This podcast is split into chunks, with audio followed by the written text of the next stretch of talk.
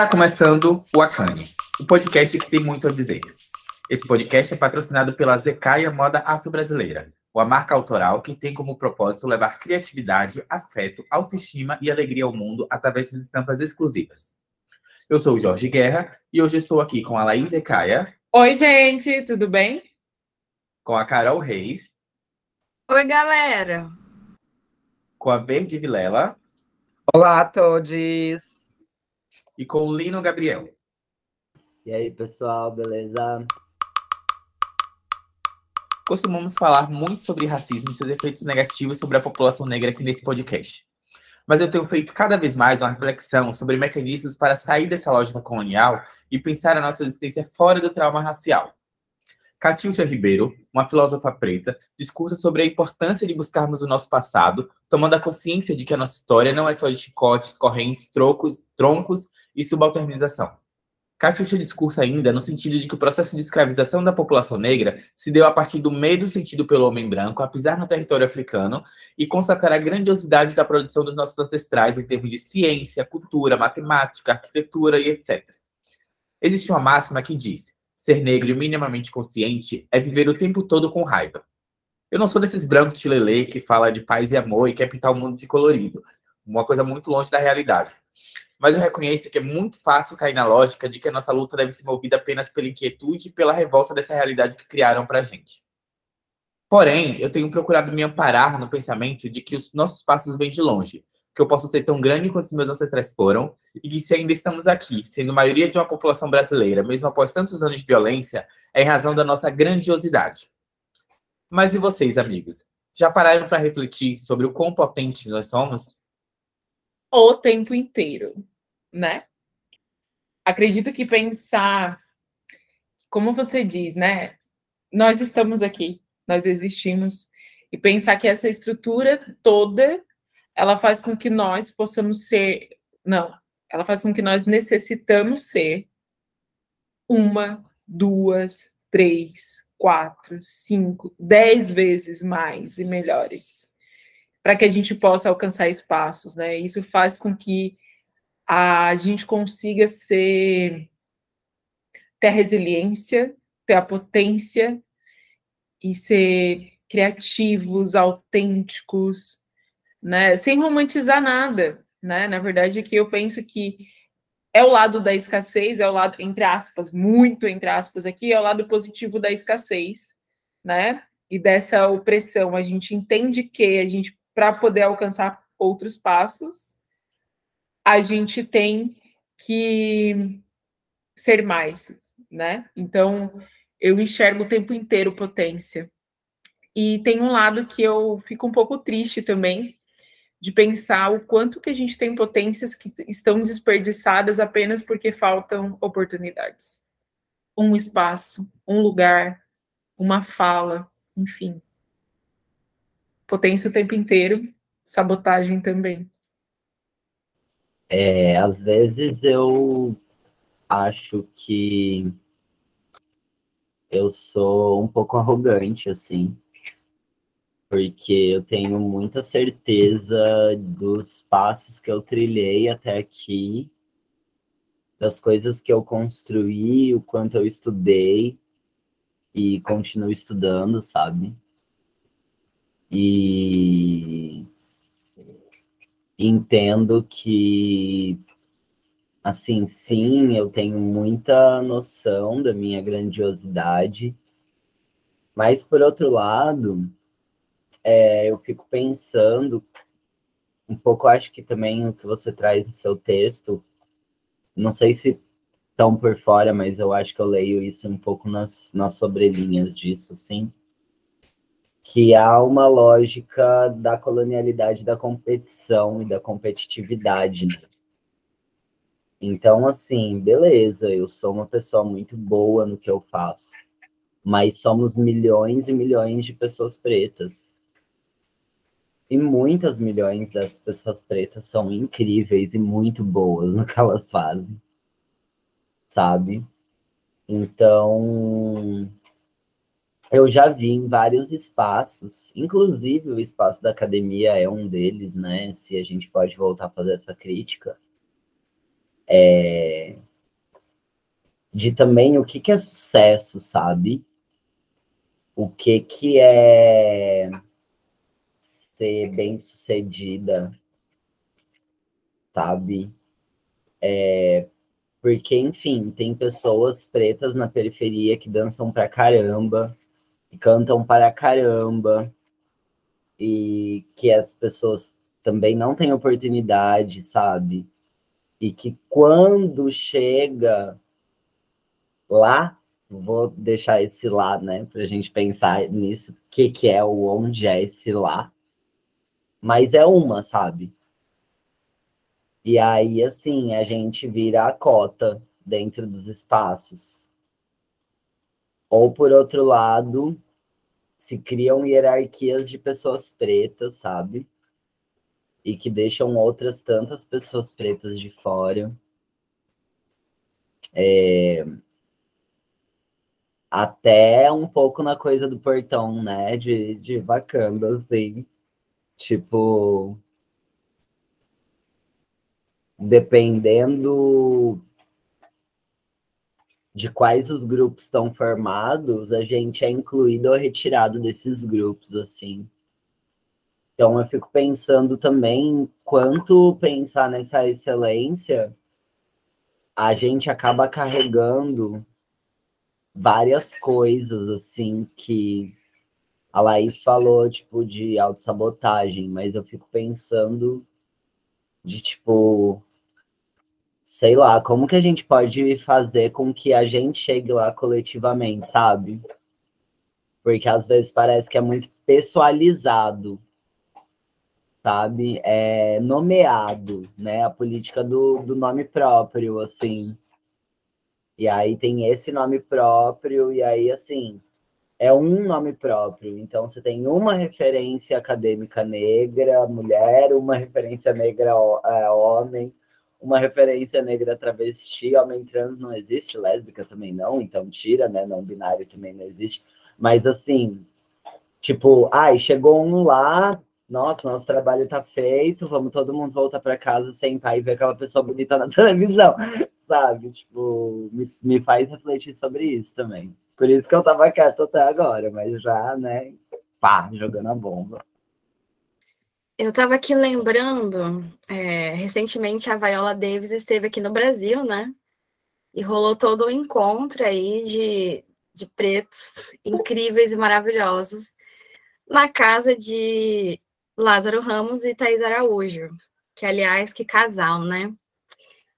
E eu estava pensando sobre isso, sabe? Como é incrível você juntar numa sala 20, 30 pessoas negras bem-sucedidas que é muito isso que ele não falou, né? O que é sucesso?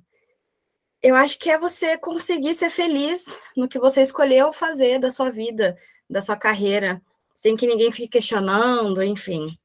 É não, não só necessariamente sobre dinheiro, claro que dinheiro vai ali acompanhar, porque a gente precisa viver, né? Precisa pagar conta, mas é, essa vinda dela para o Brasil, né, para divulgar o filme, que eu tenho certeza, não vi ainda, mas tenho certeza que está incrível, acho que me traz muito essa ideia de que quando um preto chega, a gente precisa abrir espaço para que outros cheguem também, né? E em todas as áreas. Então, o que, que eu procuro fazer no meu espaço, né? Nas minhas redes sociais, por exemplo, eu sigo dois, três pretos ali de cada, de cada tema. É cultura, quem são os pretos ali daquela área, vamos procurar novos. É, vamos contribuir com o trabalho dele, né, dessas pessoas. E, e sim, nós somos muito maravilhosos. E, e, acho que sempre a gente precisa pensar sobre isso, né? É, as coisas que a gente consome, as coisas que a gente fala. Por exemplo, se alguém chega em você hoje e fala assim: ah, qual é o ator mais bonito hoje? Tu vai falar um ator branco? Não, cara. Vou falar de um ator preto, que não é tão conhecido. Ou então se pergunta assim, ah, um filme, me, me indica um filme. Quem nunca, né, ali estava perdido no catálogo da Netflix e pediu indicação de um filme? Vou indicar um filme de um diretor ou de uma diretora preta. Então, acho que é isso, sabe? A gente não só falar, mas consumir também o trabalho dessas pessoas. porque realmente é tudo muito incrível. E, e, eu queria que tivesse um alcance muito maior, fora das nossas bolhas, sabe? Lino, é, quando eu digo sabotagem, eu não disse autossabotagem, não é sobre a auto, né? Que isso também é um problema. Mas eu acho que é a sabotagem mesmo que a gente tem nesse cotidiano. De, é, e aí traz um pouco do que você falou, um pouco do que a, Carol falou, de que a gente acaba sendo os únicos. Um. Um parece que é o suficiente. Aí é aquela fala da representatividade, né? Ah, é a representatividade. Não, um só não é o suficiente para falar o quão diverso nós somos, o quão diferentes somos, não, não somos unanimidade, né? Então, um só não é suficiente. Mas eu vejo também que existe um lugar de medo porque como a gente tem uma estrutura que ela faz com que parece que um só, porque aqui a gente está falando de espaços onde a maioria são pessoas brancas e são as pessoas brancas que autorizam, entre aspas, né? A base de muito forçação, de muita luta e resistência, são as pessoas brancas que, entre aspas, autorizam que a gente esteja nesses lugares. E aí elas dizem que esse espaço da representatividade é um corpo só como se esse um corpo fosse suficiente, né? E aí a gente fica, às vezes, e eu entendo o sentimento de algumas pessoas, que é aquele, ah, mas se eu indicar, eles vão parar de me chamar e vão chamar outra pessoa. E aí tem aquele, aquele sentimento da rivalidade, aquele sentimento da disputa, né? E, e eu entendo, ou pelo menos é a minha percepção, que enquanto a gente não romper isso, não romper que existem lugares para mais pessoas, a gente vai continuar no mesmo lugar, né? Porque um só tem espaço para um se substituir, não tem como agregar, né? E isso a gente vai falar em todos os segmentos, vai desde atrizes, escritores, é, influencers e etc e tal, assim, né?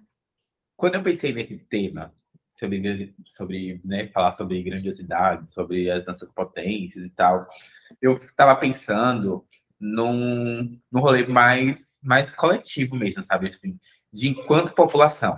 E aí eu lembro exatamente de quando que essa chave virou na minha cabeça e não tem muito tempo. E aí, tipo assim, eu já tinha tipo, alguma bagagem, sabe? Eu já tinha lido sobre escrevivência, já tinha lido sobre abstericídio, já tinha lido alguma coisa sobre né, o apagamento histórico do, da, da nossa realidade, do que eu tinha algumas leituras nesse sentido, mas eu tinha, tipo assim, ligado os pontos. Aí eu fui ler uma obra que nem é acadêmica, é literária, Um Defeito de Cor. E aí, tipo assim, eu parei ali com, tipo assim, a, a personagem principal narrando tudo ali que ela passou, tipo assim, ela contando a história, não, porque foi tirado de uma forma agressiva, foi jogado no navio, e aí passou horrores ali naquele navio, e aí chegou aqui no, quando atracou aqui no Brasil, a primeira coisa que eles faziam era, tipo, é, batizar e dar um outro nome, que é justamente para né, ficar para trás o nome é, africano, que é para batizar, para ficar para trás da religião e, e né, ser abençoado, entre muitas aspas, né, que justamente contaram a maldição do, pelo homem branco e tal. E aí fiquei pensando, tipo assim, como que eu tô aqui, sabe? Tipo assim, como que a gente existe? Como que a gente está aqui? Depois de ter passado, enquanto população, por esse processo, sabe? Que era um processo, desde o começo, pensado minuciosamente para, sabe, tipo assim, primeiro apagar tudo que a gente tinha de história, de conhecimento do, de um pré-escravização, e segundo que aqui mesmo, e aí aqui, depois disso também, a gente passou por um período de, de eugenia, em que existia um plano, né, pelo governo federal de que era para exterminar em duas, três gerações a população negra que era indesejada e aí trazer é, imigrantes de outras nacionalidades da Europa para povoar o Brasil e para melhorar e criar essas também e tal. E aí tipo, eu fiquei pensando, tipo, o, o, quanto que a gente é foda, sabe? Porque a, a gente está aqui, a gente existe, a gente está tá batalhando, tá cobrando, tá né, pontuando as nossas necessidades, tá levantando essas bandeiras. E aí foi nesse sentido assim que, que surgiu a minha reflexão. Gente, eu queria retomar aqui um ponto da Laís, né, que a Laís estava dizendo, é, não exatamente com essas palavras, mas meio que sobre isso, sobre a gente se permitir, né, também é, não se colocar em concorrência, não se colocar em competição, se permitir alavancar outras pessoas, dar espaço para outras pessoas é, ocuparem, mas também acho que é tão importante quanto a gente também nos permitir estar nesses, nesses, loca, nesses locais, nesses espaços. Porque ouvindo o Lindo falar, eu, eu, acho muito bonitinho, muito massa. Quero muito um dia é, ser assim, Lindo também. Mas eu mesma não tenho essa segurança toda, né? Igual quando ele coloca, não, eu, eu sei o quanto eu estudei, eu sei o quanto eu trabalhei, o quanto eu né, né me esforço para chegar até, até determinado ponto, mas não é algo que eu tenho total essa segurança. Eu acho que exatamente por também pensar é, o, o, o, quão, o quão é sério os assuntos que a gente lida, o quão, o quão é sensível tudo isso que a gente lida, e o quanto somos afetadas é, é, por esses assuntos, de ficar nesse lugar do medo também, né? Que de tipo, ai, gente, será que eu tô falando besteira? Será que eu não tô dando um tiro no meu próprio pé? Será que eu não tô me enforcando? Que não é o que acontece com a branquitude, né? Que a gente já discutiu aqui em, em, vários momentos, que é, não é uma coisa que se passa pela cabeça dela. Né? O Akane, ele surge também, eu lembro de Jorge Laís contando sobre que o Akane também surge a partir de uma dessas provocações, né? que, que, Akane, que os Wakanes tinham muito medo de, sei lá, falarem merda por aí, e a partir do momento que, as, que, que viram uma fala de, um, de uma, uma influencer, uma pessoa branca, que falou um monte de merda, falaram, olha, a gente também pode ir lá e falar. Então, eu só queria marcar que eu acho importante a gente fazer esse exercício também, de lembrarmos quem somos, de lembrarmos de tudo isso que o Jorge está falando, de quando ele resgata um defeito de cor, de toda essa história, de toda essa, essa ancestralidade, essa memória que, que nosso povo tem, de estarmos vivas até hoje. Então, também fazer esse exercício de se colocar nesse lugar, de se colocar a gente desse movimento também, e a partir daí se empoderar desse lugar e ter coragem de falar e, e assumir alavancar os outros, mas assumir também estar dentro, pertencente daquele espaço, né? Não sei se fui clara, mas acho que é isso. Foi super. É, e tem uma coisa também nisso que a gente já apontou algumas vezes, né? O quanto é pesado para a gente sempre ser excelente. A gente tem sempre que estudar muito, sempre que fazer muito, sempre que ficar mais tempo que outras pessoas. E a, essa cobrança vem da sociedade também, mas a gente se cobra muito isso, né? Em, em buscar ali ser o melhor, em, em, melhorar sempre. Que eu acho que isso é bom, ok, mas também a gente deveria normalizar algumas vezes a gente ser mediano em algumas coisas. Tá tudo bem, gente. Tem tanto branco mediano aí ganhando milhões, rios de dinheiros. E acho que tudo bem ter um, um, uma atriz que não seja lá essas coisas, mas que esteja lá por engajamento. Então, ter a, aquele preto que fale umas besteiras que a gente fala aqui internamente, fala, meu Deus, você viu o que aquela pessoa falou? Mas é isso, a pessoa tá lá, tá, tá alcançando ali, de certa forma, uma visibilidade. Então, acho que a gente ficar se cobrando sempre, ser muito bom é, e saber de tudo, com profundidade, às vezes também custa ali uma saúde mental para a gente, né? A gente precisa ser gentil com a gente mesmo algumas vezes, sabe? É, eu acho que eu tava só assim voltando em alguns pontos que eu acho que são importantes, né? Primeira coisa que eu acho muito importante, e eu acho que eu já falei aqui várias e várias vezes, assim, é, quando a gente pega desse, esse momento histórico é, de corrida marítima, né, e colonização e descoberta das Américas e de tudo aquilo que se há boatos desconhecer, é também o mesmo momento histórico em que a ciência, os conhecimentos acerca de botânica, acerca do corpo humano, eles se desenvolvem, né? Então, assim, é, eu acho importante colocar aqui que eu não, não entendo que existem culturas, eu vou colocar assim, que sejam 100% originais, né? Que surgem, pum, surgem do nada e criam acho que toda a história é toda a história é forjada a partir de divisões de agrupamentos humanos, e esses agrupamentos humanos, enfim, vão criando, desenvolvendo técnicas, etc. e tal. Mas a, a Europa, até um determinado momento histórico, é muito pobre em termos de conhecimento científico, né?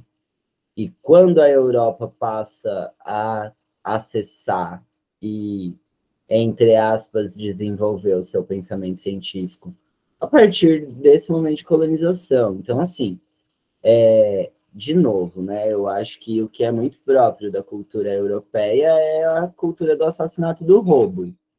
É isso que eles fazem bem. Eles matam e roubam conhecimentos, pessoas, produtos, saberes, é, territórios.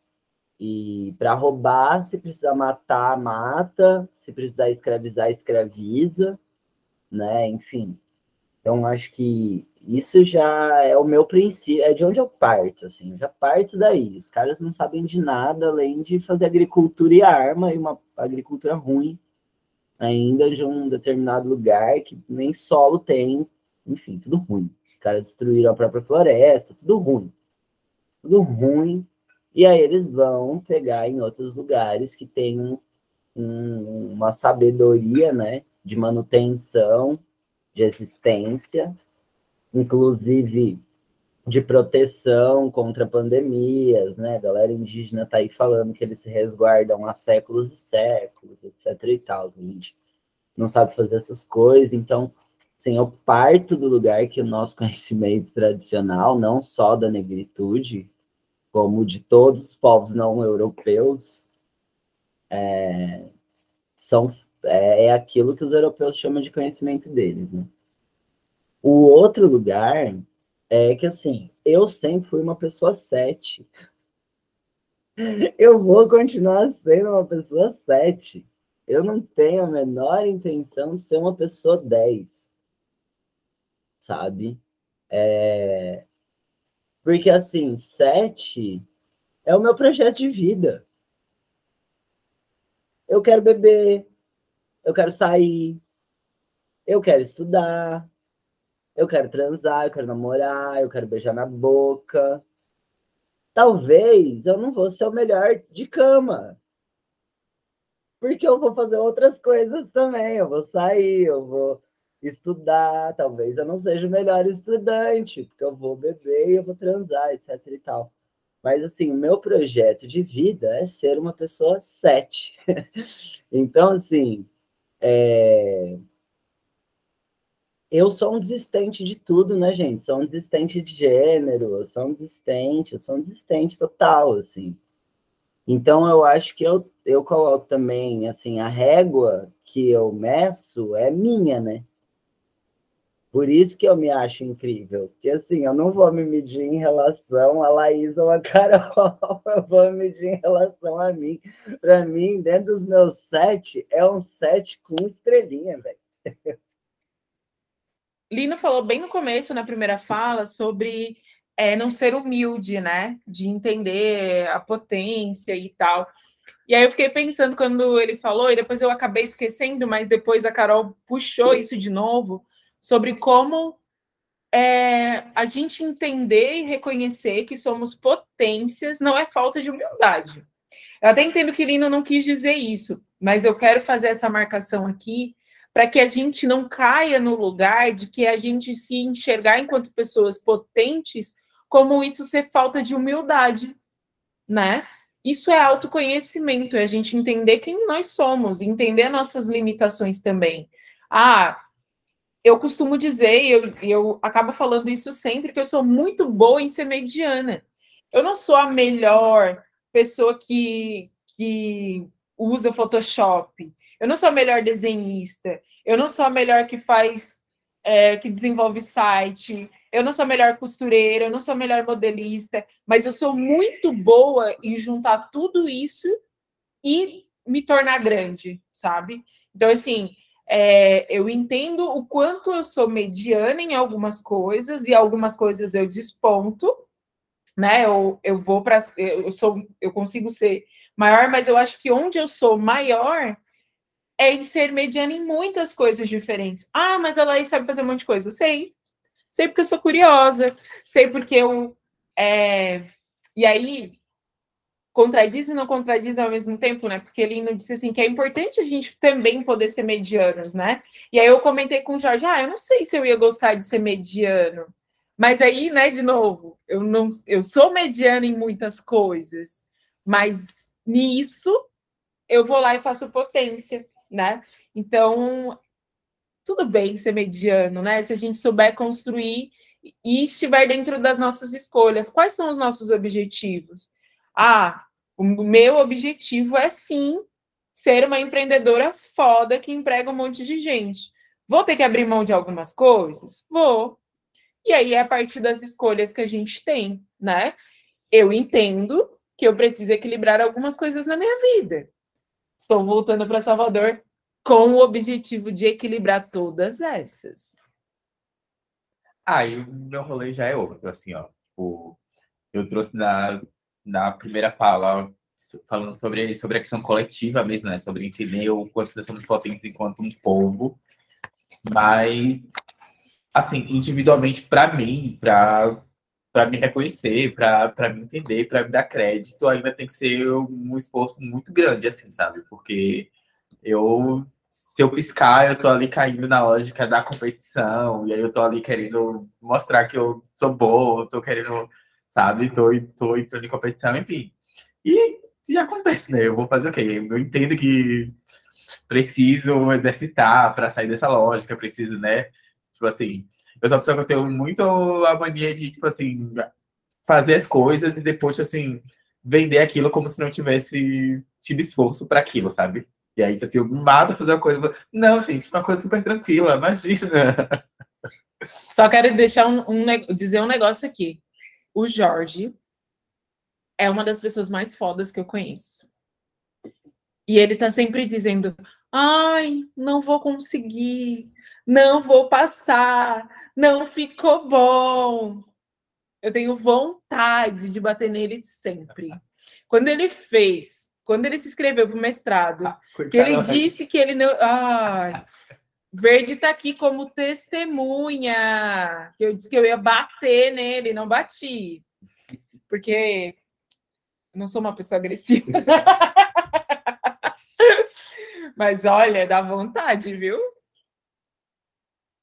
Ai, gente, eu sou bem hipócrita, na verdade. Porque eu passei a vida toda falando, ai, meu lema 7 é 10, 7 é 10. Mas bem nesse rolê do Jorge também, sabe? Bem da boca para fora porque, sei lá, se eu tirava um 8, um 8,5, isso acontece até hoje, eu me sinto super frustrada, fico com vergonha de contar para as pessoas, eu me cobro bastante também.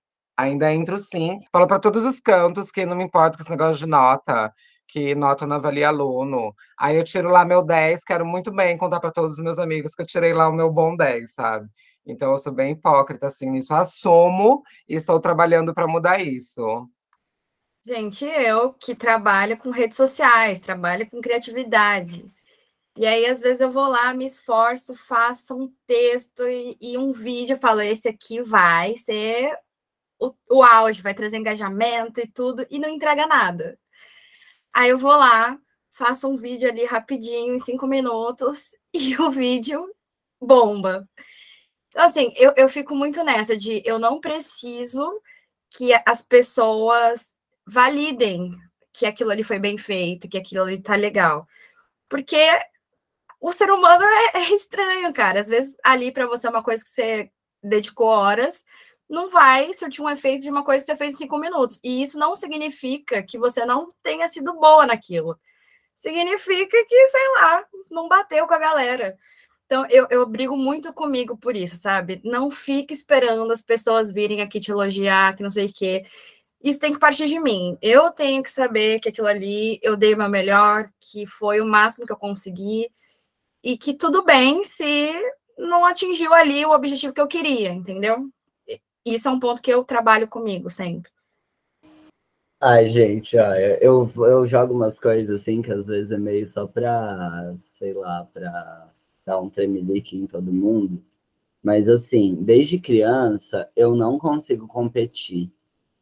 Tipo, eu odeio jogar jogo que alguém perde, sabe? Tipo, eu gostava de brincar, mas eu odeio a coisa de ganhar e perder. Isso pra mim me ah, é chato demais. Eu, não...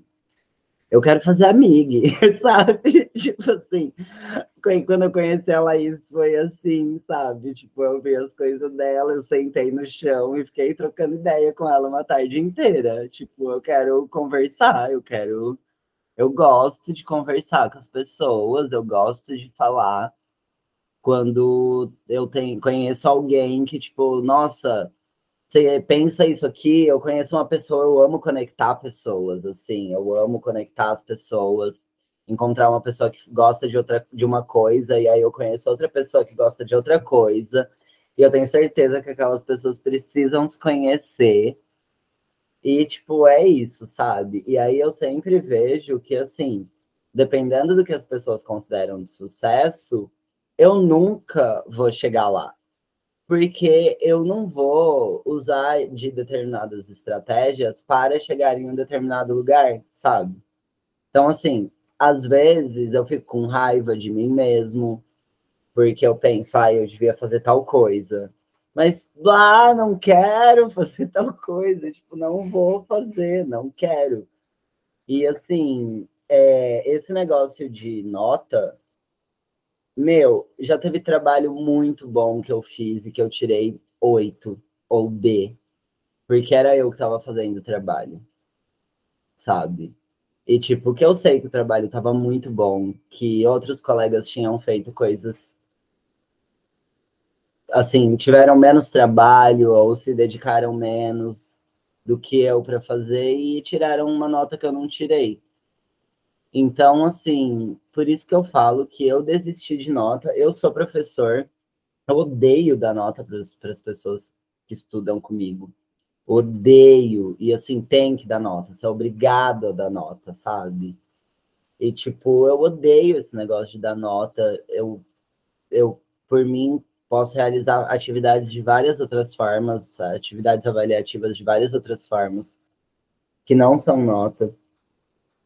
E, por outro lado, para finalizar os meus comentários dessa rodada, é o seguinte: o que move o mundo para mim é a preguiça. Por que, que, a pessoa faz carro? Porque ela tem preguiça de andando. Por que, que ela faz bicicleta? Porque ela tem preguiça de andando que, que a pessoa inventa um troço para carregar? Porque ela tem preguiça de carregar, ela não dá conta de carregar. Então, o mundo ele se move com base na preguiça. A partir, eu sou uma pessoa extremamente preguiçosa. Então, o que eu faço? Eu tenho um método para absolutamente tudo. Qual é o melhor resultado com o mínimo esforço? É assim que eu vivo. E assim, como que eu posso fazer as coisas no maior tempo possível? Porque a gente tá acostumado a papapá, papá, é tudo assim, papapá, papapá, você não pensa, mano. Você não pensa, tem hora que você age, e eu já me peguei agindo de formas horríveis, na escola mesmo, porque é isso, você tem que fazer tal coisa, você tem que fazer tal coisa agora. Então, assim, para mim, é, essa, eu acho que essa coisa que a Laís fala do melhor set, né?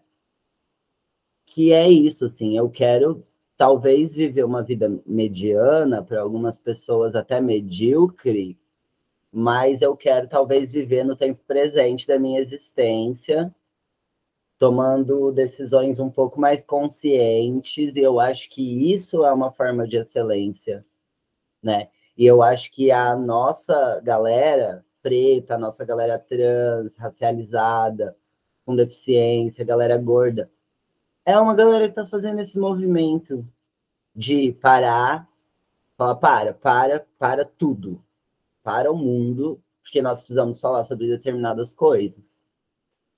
E se a gente não parar para pensar isso, tipo, meu, eu tô fazendo meu legal, os caras vão continuar dando oito pra gente porque a gente é preto, porque a gente é trans, entendeu?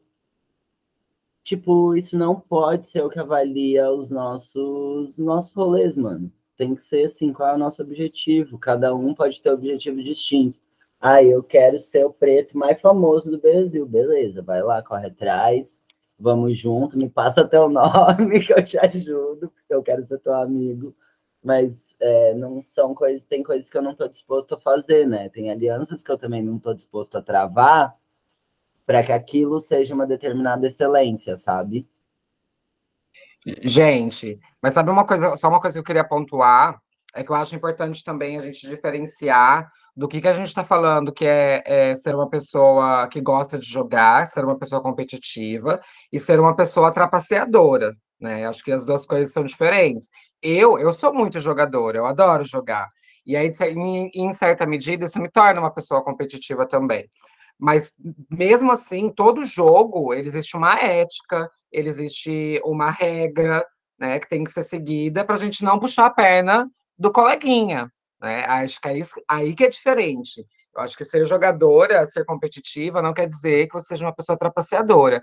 E em certa medida, gosto sim de competir também é, com os meus pares. Por quê? Porque é principalmente porque eu quero competir com quem é bom, né? Para ficar ainda melhor. Então, eu gosto de competir com os meus pares, desde que seja uma competição justa, não, não seja algo que só uma pessoa se vai, vai se privilegiar com aquilo e que não dê para alavancar a outra a partir dali. Né? Então, acho que isso que eu precisava pontuar, assim. Ah, eu concordo com a Verde. Adoro ganhar principalmente em jogos. Aqueles jogos de conhecimentos gerais, sabe aqueles conhecimentos aleatórios que você acha que nunca vai valer para nada? Eu amo que nesses jogos sempre vale alguma coisa. Eu sabia que conhecer alguma regra ali de sei lá que lugar ia valer de alguma coisa. É, e, e, acho saudável, assim, até certo ponto, algumas competições. E, e é isso. No Uno não tem, não tem, não tem essa de não passar a perna. Se vierem aqui para o Rio e forem jogar Uno comigo, amor, é mais quatro em cima de mais quatro. Beijos, não tem amizade certa. Mas tá vendo? Até, até no Uno, que tem essa coisa de passar perna, o passar perna faz parte da ética do jogo, faz parte da própria ética do jogo. Até, até isso é diferente, até é um passar perna saudável. E essa coisa de competitividade, gente, você quer ver eu ficar louca de adrenalina, é principalmente se tiver um curto período de prazo para resolver, né? Aí a TDAH fica louca, a adrenalina vai lá em cima. É, eu acho que eu tenho esse lance também de que, assim, realmente a minha vida é toda, toda permeada por pessoas dissidentes. Tipo, Assim, eu não tenho amigo hétero cis branco, sabe? tipo, real, assim, eu não conheço. É, eu, eu realmente não tenho contato com homens cis hétero, sei lá, sabe? É, minha vida é toda permeada por dissidências, assim. E aí as pessoas que eu conheço dessas dissidências são muito, muito incrível, sabe? Tipo, elas são incríveis assim.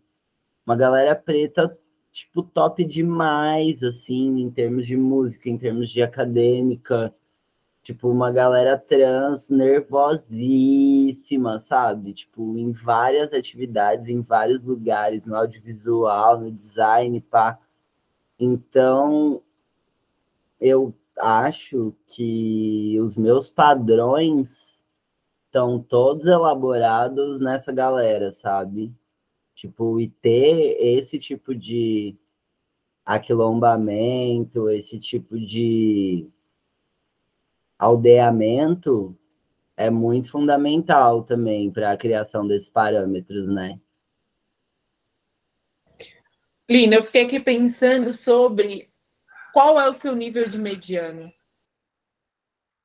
Porque às vezes o que você considera mediano para uma pessoa branca cis é excepcional se fosse ela, entendeu? Porque o que a gente. o- Qual é o nosso parâmetro, né? Porque assim, quando você começou a falar das pessoas que te cercam, eu fico pensando sobre as pessoas que me cercam. E aí fica muito difícil para mim me relacionar com qualquer pessoa no sentido de amizade mesmo, né? Amorosamente é outra questão que também é mais complexa ainda. Mas assim, eu tenho tantos amigos fodas, amigos inteligentes que me fazem ver o mundo com outras perspectivas, que eu fico pensando assim, eu só posso ser foda também. Se eu tenho amigos foda, não tem outro caminho, assim, né? Porque a gente acaba é, pegando um pouquinho de cada um. E aí, só que a dificuldade da gente alcançar os espaços faz com que a gente tenha que ser muito, né? Então eu realmente eu olho para principalmente mulheres negras e vejo potência, potência, potência. Eu já falei isso antes, né? Mas eu, eu enxergo assim um mar de potência, porque tem a escassez, tem o gênero, tem a, a raça, tem um monte de coisa que para aquela mulher estar naquele lugar ocupando aquele espaço, ela teve que enfrentar tanta coisa, ela teve que se desdobrar tanto que ela só pode ser uma coisa foda, sabe? E aí, quando a gente diz mediano, e às vezes eu também estou aqui falando que eu sou mediana, mas talvez esse meu mediano seja através da minha perspectiva do que é ser bom. Sim, porque os caras não fazem nada, mano. Assim, real, tipo, tem uns caras que não fazem nada e tem uma ascensão absurda, entendeu? Tem uma galera aí que o que tem é sobrenome, mano. Tipo, Mas que não tem nenhuma potencialidade excepcional, que saiu de onde a gente saiu e consegue fazer o que a gente faz, tá ligado? Mano, bota nós nas, nascendo nesses berços de ouro aí, vê o que, que a gente faz, irmão. Nossa, meu Deus do céu. Olha aqui, e aí eu não. Essa fala que eu vou. Isso que eu vou dizer é um pouco problemático, né? É bem problemático porque é. Eu acho que é a escassez, é essa dificuldade que faz a gente transformar a potência maior. E aí, porque assim, tem uma, uma frase que diz: ostra feliz não desenvolve pérola. E essa frase ela, ela quer dizer em relação é, ostra que não tem areia dentro dela, ela não forma pérola, porque o que forma pérola é esse atrito da ostra tentando jogar areia fora. E aí, conforme ela vai tentando jogar areia para fora dela, de dentro dela, ela transforma a ostra, né? E aí isso é bem problemático de dizer, porque isso é romantizar sofrimento. É romantizar que tudo que a gente está passando é bom para o nosso crescimento, desenvolvimento e etc e tal. Ao mesmo tempo que, de fato, quanto menos você tem, mais você é forçado a usar a criatividade para alcançar algumas coisas. E aí, é, no mundo perfeito, a gente teria as oportunidades e, e teria é, a escolha da escassez, né? De escolher é, desenvolver, produzir, testar novas coisas com menos recurso, e aí recurso de oportunidade, recurso financeiro, etc e tal, para poder sim desenvolver aquilo que é mais, né? Então, é, a minha fala foi um pouco problemática, porque sim, ela é bem problemática, porque ela é desculpa da meritocracia, né? É, eu, eu me questiono nesse sentido, mas eu entendo de onde vem. Só que eu vou falar outra coisa. Eu tava lembrando, enquanto tava falando, enquanto vocês estavam falando aqui, tipo assim, ó, no ensino médio, eu fiz, eu fiz ensino médio no, no Instituto Federal, né? E aí, tipo assim, o professor do Instituto Federal, ele tá meio que cagando pra você tá achando bom, tá achando ruim, porque ele tá concursado, tem a vaga dele garantida lá, tipo assim, não é um colégio particular, que, tipo assim, se você ficou chateado, você vai lá na diretoria reclamar, eles vão botar um tapete vermelho pra você, porque senão seu pai vai lá e vai reclamar, sabe? E aí, tipo assim, dentro dessa lógica, tipo assim, eu aprendi a resolver meus BO, sabe? Tipo assim, ah, precisava ir em algum lugar reclamar, precisava pedir alguma coisa, precisava. Eu, e, e existe toda uma burocracia também, né? E aí eu ia lá, tipo, ver com quem é, com qual horário, com quem é que fala, onde é que vai, enfim.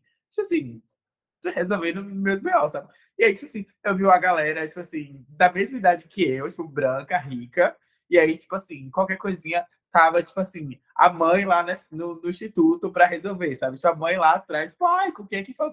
Eu, gente, minha mãe tá trabalhando até 10 horas da noite. Eu vou chegar em casa e dizer, ah, não, mãe, amanhã tem que ir lá na, na escola, porque, sei lá, qualquer coisa, tem que resolver. Não.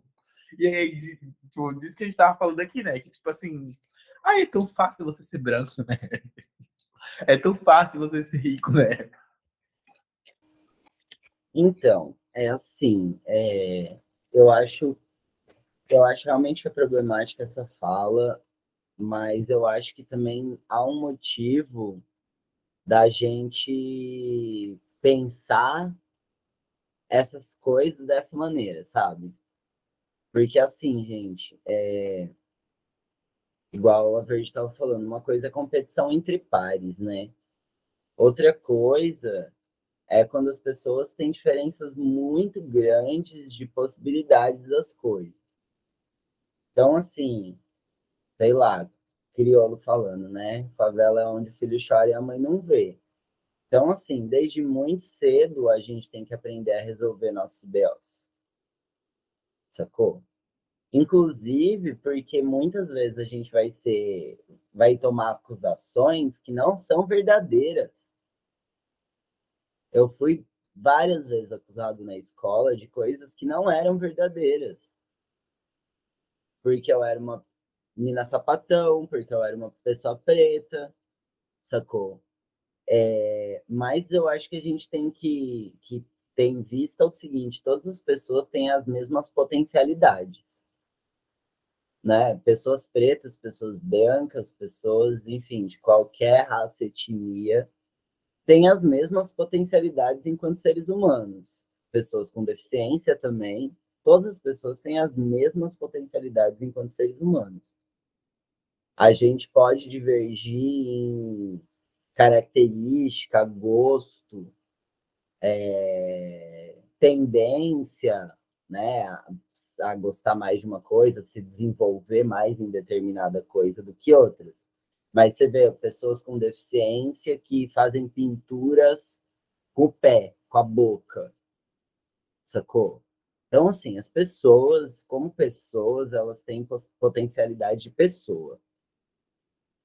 É, só que a gente não teve as mesmas oportunidades enquanto pessoa que, que a gente teve a oportunidade? De ser esperto em várias coisas que filho de rico não teve que ser esperto, porque ele não precisa disso. Só que ficar tentando ser esperto o tempo todo é cansativo pra caramba. Sabe? E o tempo todo a gente tem que ficar tentando ser esperto. Então, assim, claro que a nossa potencialidade é essa, que a gente se desenvolveu fazendo isso, mas eu gostaria de ter podido é, arejar minha cabeça para ter tido outras potencialidades que não é ficar sendo esperto o tempo todo, porque sempre alguém está querendo me passar a perna. Eu queria pintar melhor, sabe? Uma coisa que eu nunca pude fazer uma aula de pintura, de desenho, que eu sempre quis fazer. Eu poderia ter desenvolvido essa potencialidade, mas eu desenvolvi a potencialidade da malícia que eu sou bom nisso daí também, né?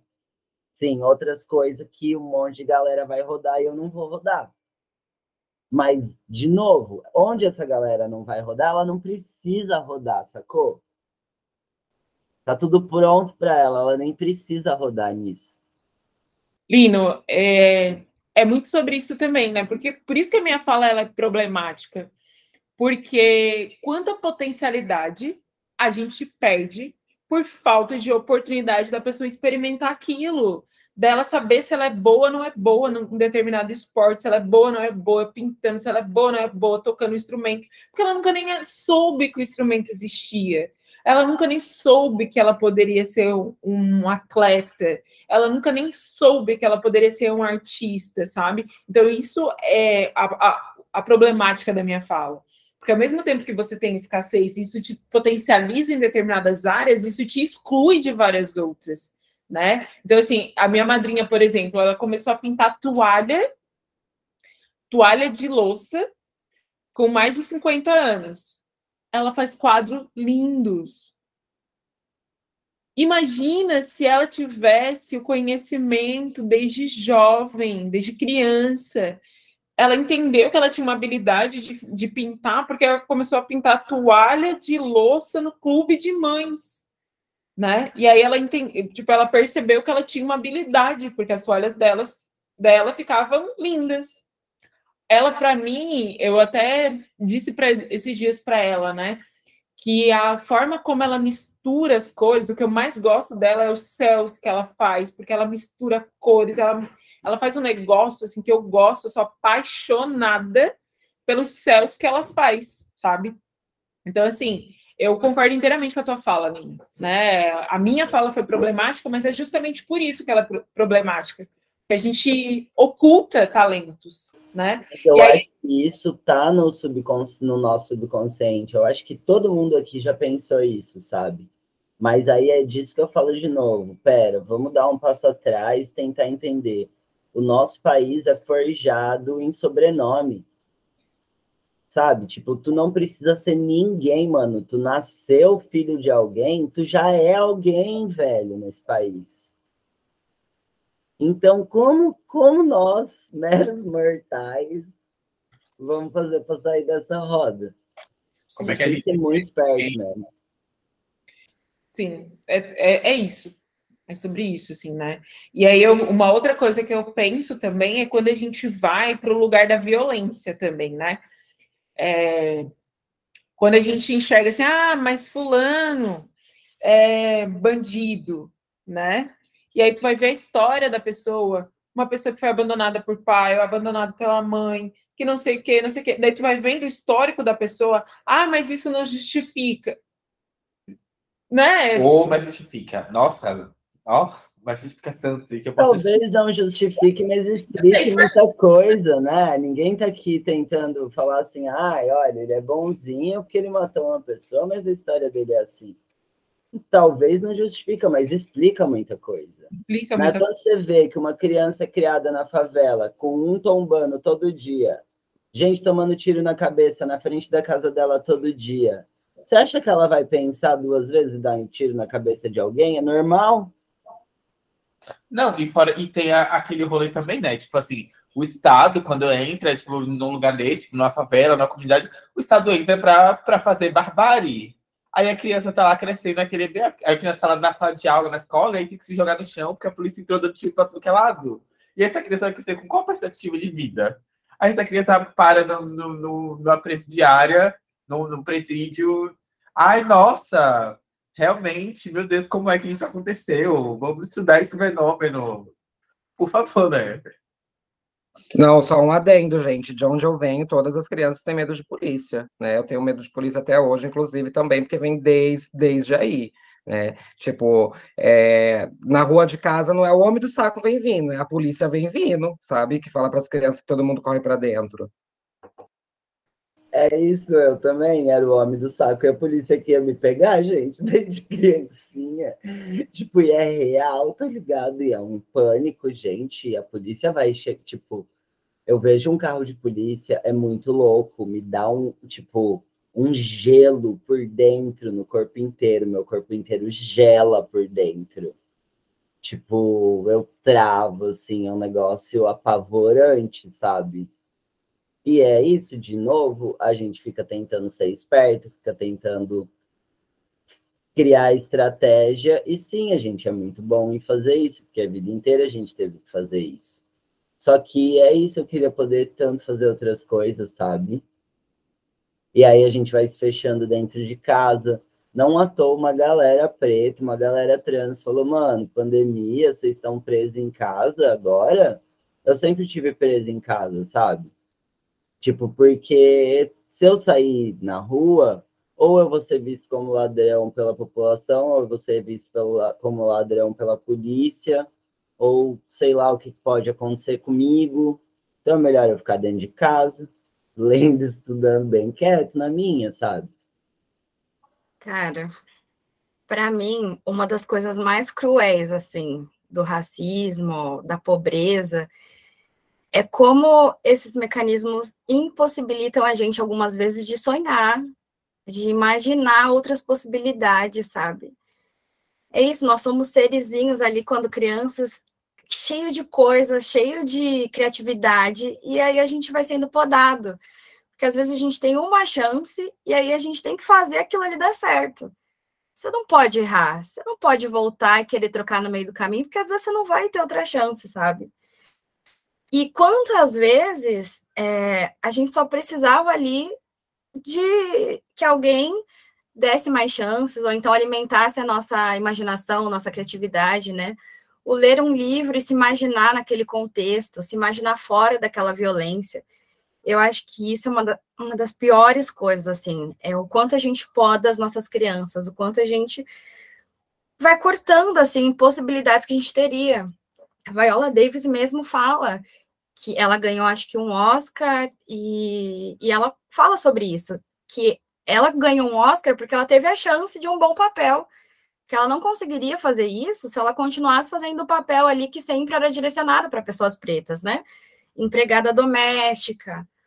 Ela ia fazer o melhor que ela podia com as oportunidades que ela tinha. Então é isso que a gente precisa. A gente precisa de oportunidades, porque nós somos seres muito potentes.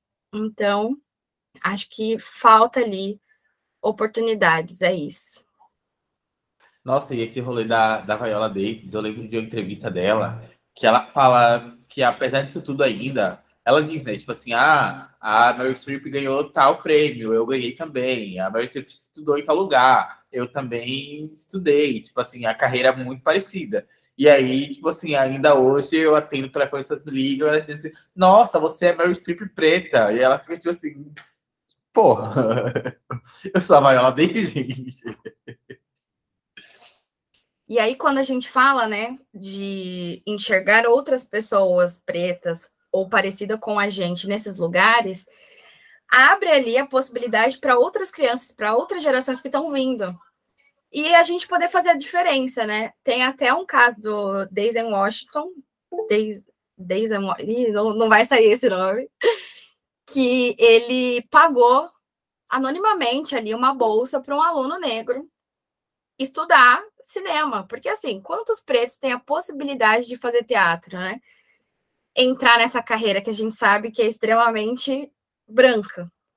E aí, simplesmente, ele deu oportunidade para um cara que é o. Como é que é o nome dele, gente? Me ajudem. O cara que fez Pantera Negra. Infelizmente já não está entre nós. Mas olha isso, né? Se não fosse ali ele no lugar que ele ocupou, que ele chegou, que ele deve ter passado ali várias batalhas, ele incentivar outras pessoas, né, e mostrar que era assim possível, a gente não teria ali esse Pantera Negra. Então fica essa Caramba. questão, né? Quando a gente abre uma porta, a gente espera que venha ali mais uma galera junto. É na comédia, é, é na academia. É isso, a gente quer estar em todos os lugares possíveis para que as crianças que estão vindo elas tenham essa possibilidade de sonhar, que não é só ser um jogador de futebol, que não tem nenhum problema em querer ser um jogador de futebol, que é o que hoje dá grana, né, para muitos homens pretos. Mas poder pensar em outras possibilidades também. Mas é, Carol, eu fico pensando, né, que nós somos o melhor sonho dos nossos ancestrais e nós somos os ancestrais daqueles que virão. E eles serão, sim, os melhores sonhos que a gente tem hoje. Porque, enquanto construção de sociedade, eu imagino, eu vejo que a gente não está plantando para a gente colher. A gente planta para o futuro colher, né? Para que os nossos possam colher no futuro para que a gente sim possa ser mediano de fato, que a gente possa experimentar outras coisas na música, na arte, em todas as outras possibilidades, e, e aí ter essa potência que somos em todos os lugares, não só naqueles lugares que permitem que a gente seja, né, que a gente seja. Então, é, a Lia teve aqui, eu falei que eu não acredito no fim do racismo, né? Ela tem um pensamento positivo em relação a isso, mas também é a longo prazo. E o meu pensamento também é esse, assim, né? Nesse sentido, de que a gente é potência, o tempo inteiro a gente vai ser potência, o tempo inteiro a gente vai encontrar as pessoas que se destacam, não porque elas são é, Porque sim, elas são excepcionais, mas porque elas vão se destacar hum, muito provavelmente porque elas tiveram que ser dez vezes mais. Isso é cansativo e é inclusive triste. Mas é isso, construção para o futuro. A gente planta para não colher. Mas eu estou muito feliz de fazer essa plantação, viu? E aí, voltando naquele. Laís, rapidinho. Eu concordo que a gente planta para o futuro, mas eu também concordo que a gente planta para colher agora. Eu estou plantando para colher agora, para mim, para os meus ancestrais. Por exemplo, eu vou até abrir aqui um caso. Minha avó. Minha avó, mulher baiana preta, com uma história ali que daria um filme. Eu vou produzir um dia, quem sabe. E aí levei, fui viajar para a Bahia. Foi até quando a gente se conheceu. Mas levei minha avó num resort ela nunca tinha estado num lugar como aquele. E pude levar, pagar, comer, beber, bora, vó, a gente merece. E ali sentada na beira da piscina de borda infinita, as únicas mulheres pretas dali, ela me falou assim: Cara, que legal que deve ser trabalhar aqui, né, filha? É tão bonito. Esse foi o comentário da minha avó. E até me emociona, porque eu falei, olhei para ela e falei: Não, vó, aqui é um lugar bonito para a gente estar aqui. A gente não está aqui? Ela, é verdade, filha. É um lugar bonito para a gente estar aqui. Então é isso. A gente planta para poder colher essas coisas, sabe? E eu não vou falar mais nada, porque senão eu vou chorar. Acho que Carol fechou com chave de ouro esse episódio, gente. Eu acho. Acho que todo mundo precisa digerir essa. Então é isso, gente. Eu acho que a Carol encerrou esse episódio melhor do que a gente poderia imaginar. Estamos todos aqui emocionados e pensativos depois disso. E a gente quer transferir essa sensação para vocês também. Tipo, pensem e reflitam sobre tudo que foi, foi dito aqui, mas principalmente sobre esse relato que é muito mais do que tudo que a gente falou aqui, tá? Porque a gente é muito palestrinha, a gente fala demais. e às vezes nem precisa tanto. É isso, um beijo a todos, todas, todes. E tchau. Tchau.